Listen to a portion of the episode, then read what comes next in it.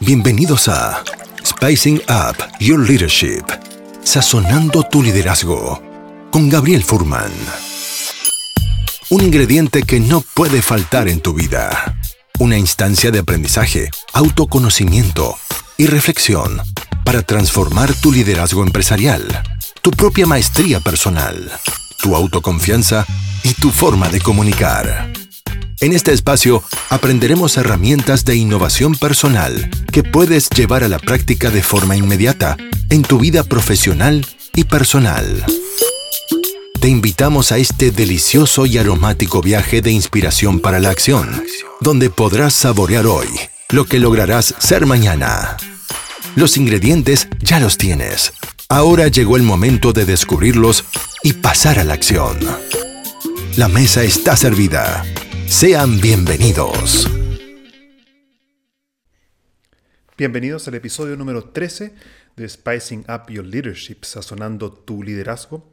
Mi nombre es Gabriel Furman y es un placer y un honor poder acompañarte una semana más en este viaje de crecimiento, de aprendizaje, para poder entregarte herramientas prácticas para pasar de la inspiración a la acción en tu forma de comunicar, en tu trabajo y también en tu vida personal. Quiero comenzar... No, no voy a comenzar de la forma en que había pensado comenzar. Para que vean que estos episodios son 100% espontáneos. Obviamente hay preparación por detrás, pero al momento de ejecutar sale lo que siento que tiene que salir de forma espontánea. En el episodio de hoy, episodio número 13, voy a compartir contigo una herramienta sobre la autocompasión. Entonces al finalizar este episodio podrás haber aprendido los cinco pasos que se requieren para desarrollar un ejercicio de autocompasión y poder liderarte mejor y poder también liderar con esto mejor a tus equipos en estos tiempos de incertidumbre. Me gustaría comenzar con una historia, leyendo, no una historia, en verdad es una cita de um, Hawk, 2011. Dice así, dice, les leo, dice, la primera y principal responsabilidad de cualquiera que pretenda gerenciar o liderar es liderarse a sí mismo. Liderar su propia integridad su carácter, su ética, su conocimiento, su sabiduría, su temperamento, sus palabras y su conducta. Esta es una tarea compleja, interminable, increíblemente difícil y muy poco reconocida. La gestión del sí mismo es algo a lo que dedicamos muy poco tiempo y en lo que escasamente logramos resultados destacables porque se trata de algo mucho más difícil que el mero determinar y controlar la conducta de otros. Sin liderazgo personal, nadie está en condiciones de ejercer la autoridad, no importa cuánta autoridad le sea conferida mientras más autoridad se les entrega, más peligros resultan. La gerencia de sí mismo o el liderazgo personal debería consumir por lo menos la mitad de nuestro tiempo y lo mejor de nuestras habilidades. Y cuando nos dedicamos a ella, al liderazgo personal o a la maestría personal, los elementos éticos, morales y espirituales resultan ineludibles. Estas son las palabras de D. Hawk, que eh, fue el gerente general de, de Visa Mastercard. Y quería comenzar el episodio de hoy citando o leyendo esta cita porque mm, me parece muy poderoso el concepto de la gerencia del sí mismo cómo yo me puedo liderar mejor a mí mismo para luego liderar mejor a otros. Bueno, en el episodio pasado, en el episodio número 12, hablamos sobre la agilidad emocional y cómo puede ese modelo NASA, NASA, de los cuatro pasos, puede ayudar a aquellas personas que están liderando en momentos de incertidumbres como estos y también a todos mis amigos que están en esa búsqueda que difícil de encontrar trabajo, están en búsqueda laboral. Les recomiendo mucho escuchar el capítulo, el episodio anterior sobre la agilidad emocional, ya que te puede ser muy útil para gestionar tus emociones justamente frente a la incertidumbre financiera, a la incertidumbre del trabajo. En el episodio de hoy, entonces, como dije anteriormente, quiero compartir contigo cinco pasos para desarrollar la autocompasión. ¿Y qué es la autocompasión? Un tema fascinante que he estado revisando y de hecho hay evidencia científica que sugiere que las personas son mucho más duras consigo mismas de cómo son frente o con otros. Piensa en eso. ¿Cómo te tratas a ti mismo cuando las cosas no van como a ti te gustaría? Y compara cómo tratarías a tu mejor amigo cuando se encuentre o si se encontrase en, una situación similar.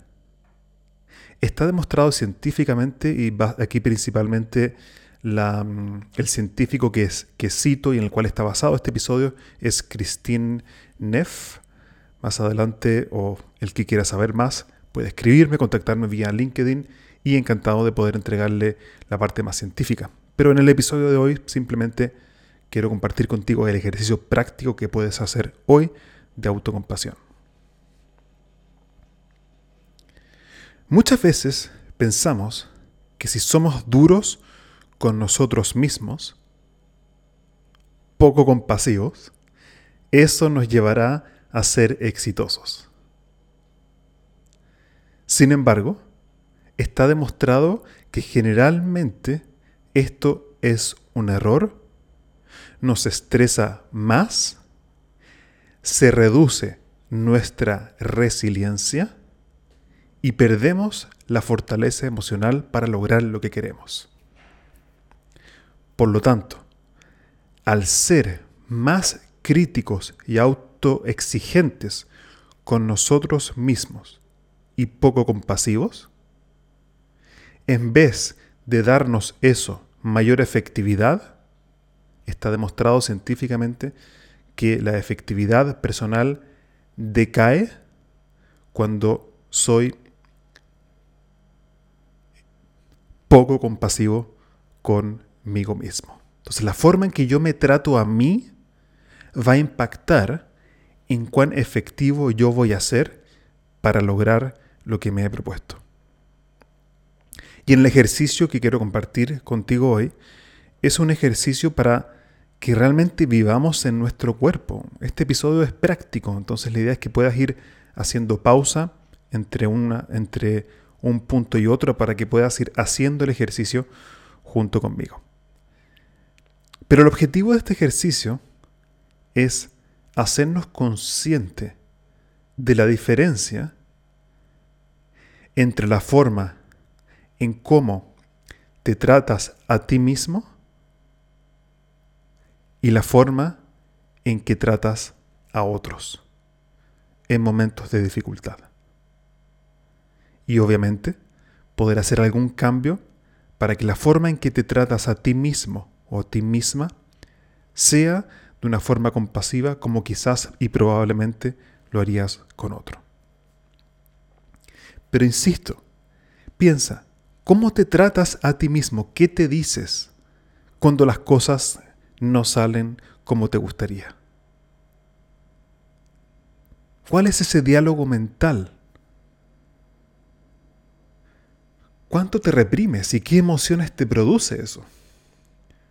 ¿Cuán crítico eres de ti mismo, de ti misma?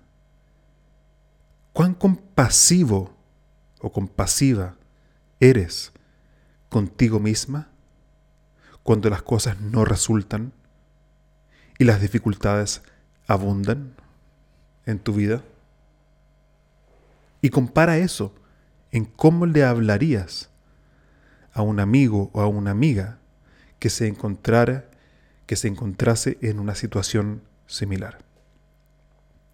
La investigación científica sugiere que si desarrollamos autocompasión, es decir, mayor compasión con nosotros mismos, esto tendrá un impacto positivo en nuestra salud física y salud mental.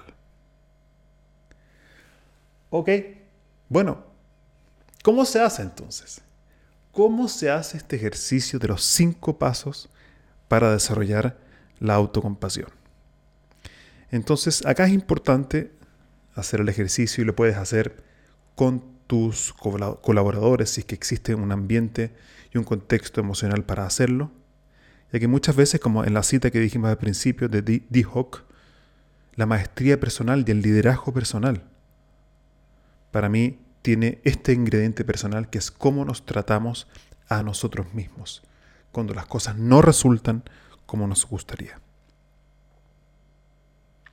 Esto puedes hacerlo también en tu casa, con tu pareja, con tus hijos, y desarrollar la autocompasión y empezar a hablar de la autocompasión. Genera un ambiente familiar y profesional que puede generar una diferencia abismante, sobre todo en momentos de incertidumbre, de miedo, como los que estamos enfrentando ahora. Para realizar este ejercicio, lo que te invito a hacer es a sacar una hoja de papel y un lápiz. O también puedes hacerlo en tu computador. Y te voy a invitar a que sigas los siguientes cinco pasos. Es importante que el ejercicio sea por escrito, porque cuando pasamos el ejercicio por el cuerpo, ya sea a través de los dedos en el teclado o con un lápiz, esto también ayuda a que el aprendizaje, la toma de conciencia, se incorpore, se haga cuerpo. Es probable que necesites más tiempo del tiempo que yo te voy a dar acá entre un paso y otro. Y para eso lo que te invito a hacer es poner pausa en este episodio entre un paso y otro para que puedas tomarte todo el tiempo que sea necesario para realizar y contestar cada una de las preguntas de estas cinco preguntas o estos cinco pasos. Paso número uno.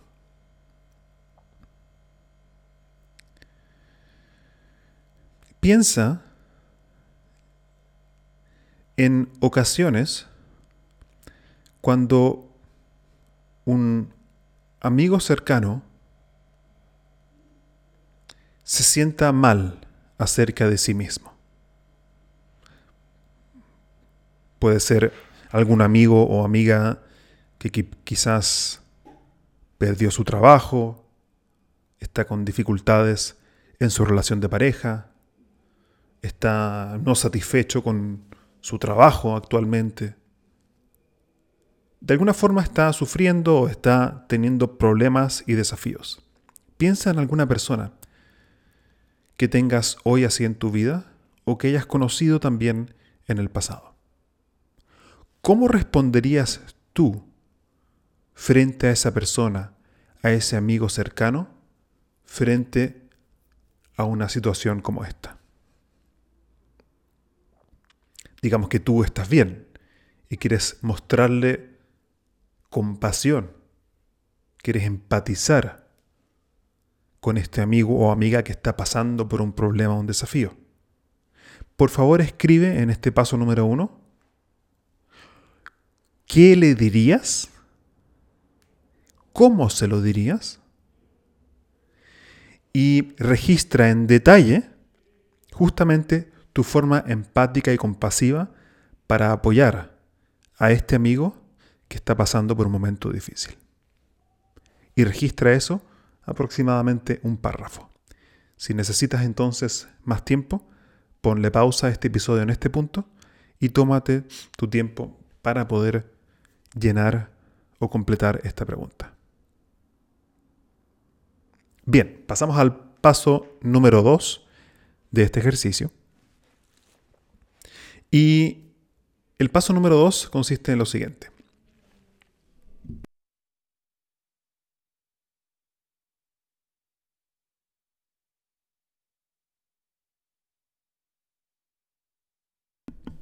El paso número dos es que pienses ahora en algún momento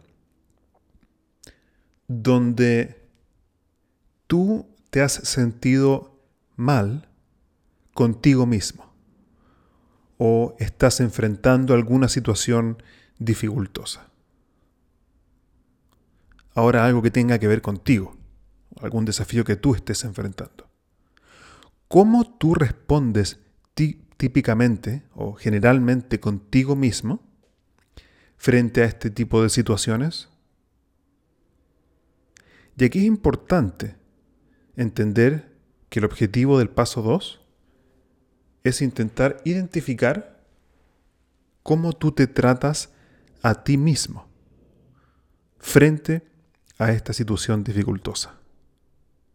Escribe en detalle cómo generalmente reaccionas contigo mismo y específicamente te pido que escribas lo que te dices en ese diálogo mental o en, ese, en ese, esa comunicación que cada uno de nosotros tiene consigo mismo sobre qué es lo que te dices y con qué tono te lo dices. Imagínate diciéndote a ti mismo todo ese discurso de cómo te tratas a ti mismo cuando estás enfrentando una dificultad. Ese es el paso número dos. Entonces, paso número dos, haz ese registro de cómo te tratas a ti cuando las cosas no van bien contigo mismo. ¿Qué te dices? ¿Cómo te lo dices? ¿Cómo reacciona tu cuerpo? ¿Qué terminas sintiendo? Y pon pausa entonces si necesitas ahora al final del paso 2 y haz ese registro. Ok, muy bien, bienvenidos ahora. Ahora seguimos o continuamos.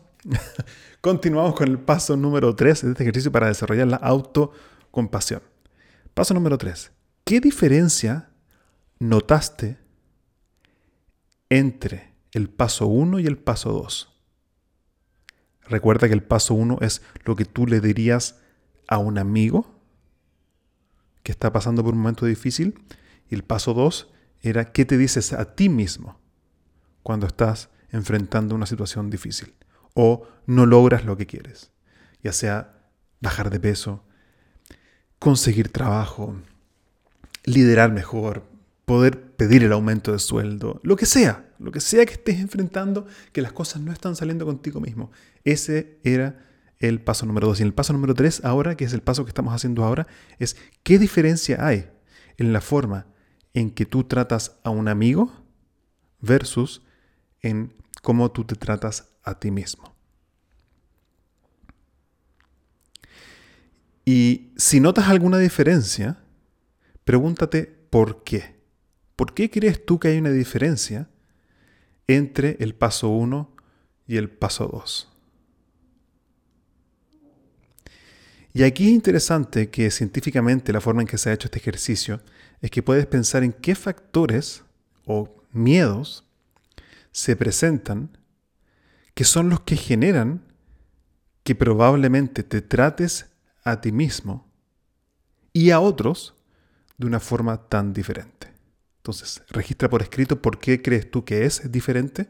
O sea, primero, si es que hay alguna diferencia o no. Y si sí, ¿por qué crees tú que existe esa diferencia? Puedes poner una pausa en este momento para luego continuar con el paso número 4. Ok, continuamos ahora con el paso número 4. Recuerda que siempre puedes hacer pausa entre un paso y otro para poder hacer el ejercicio con el tiempo que tú necesites. Y el paso número 4 ahora consiste en lo siguiente.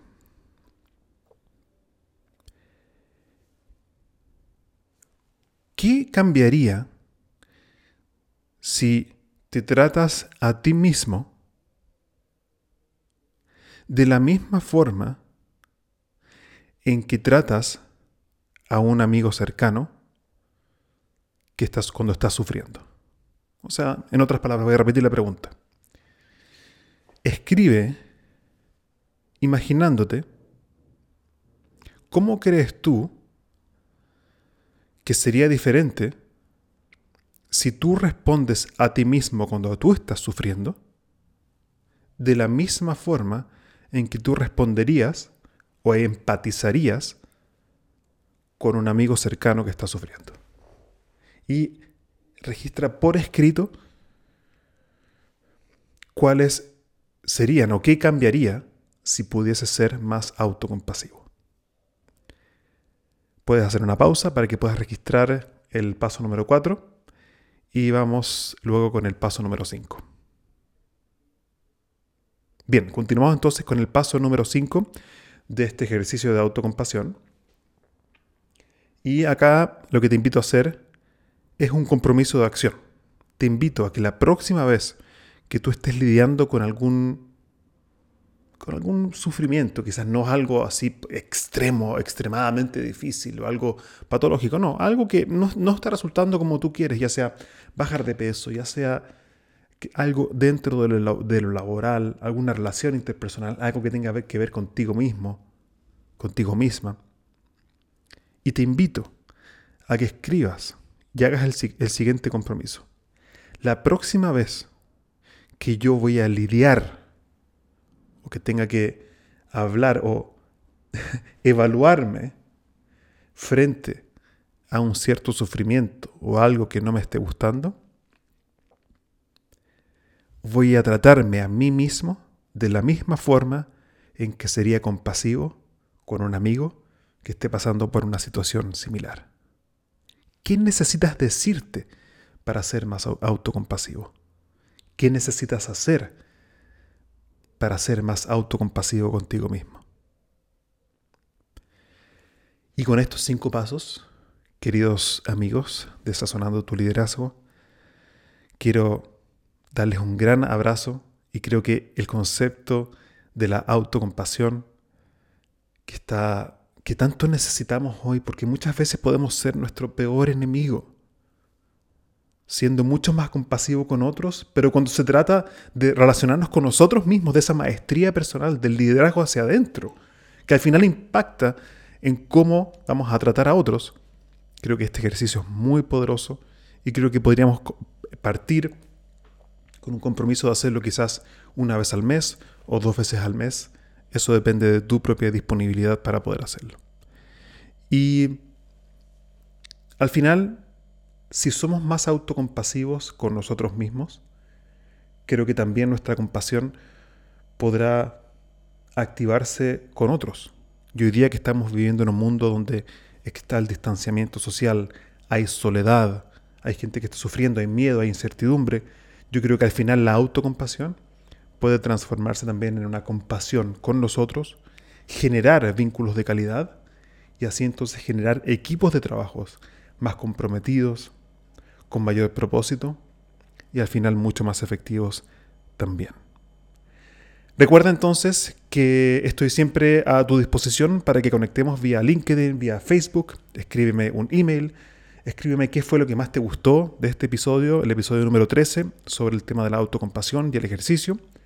Ha sido un placer volver a acompañarte una semana más.